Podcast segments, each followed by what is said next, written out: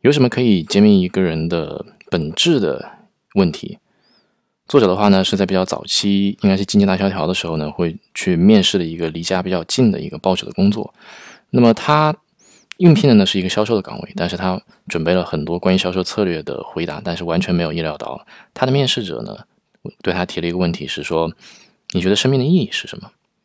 这个问题听起来很大，确实，而作者呢在事后也没有想到说到底是关注他人本身，还是说这个问题真的是跟他的销售。这样的一个岗位有关系，他没有想清楚。但是呢，这样一个问题一直萦绕在他耳边，甚至是在他今后的日子当中，一直都挥之不去，然后让他会思考很多。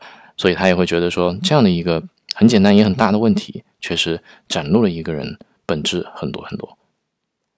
Quora selected, what seemingly strange question will reveal a lot about a person? From Paul Barrett. Well, once during a job interview, I was asked a strange question.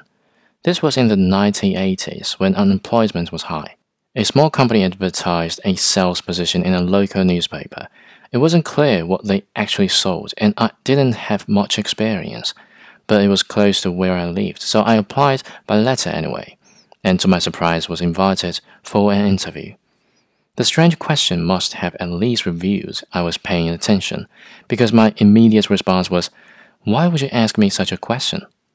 It reveals a lot about the person I've learned, the business owner replied. At that age, I was totally unprepared. I was ready to explain sales strategies, so I needed a moment. My first thought was that this might be an indirect way to learn about the religious convictions of a person, and that this might be a secret demand.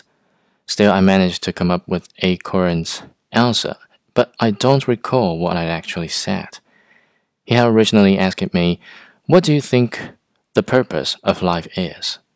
And that question definitely caught me off guard. Eventually, I didn't get the job, which wasn't a big deal. However, I've always kept wondering whether the question was asked because of his religious beliefs or that it was in fact an assessment relevant to sales positions.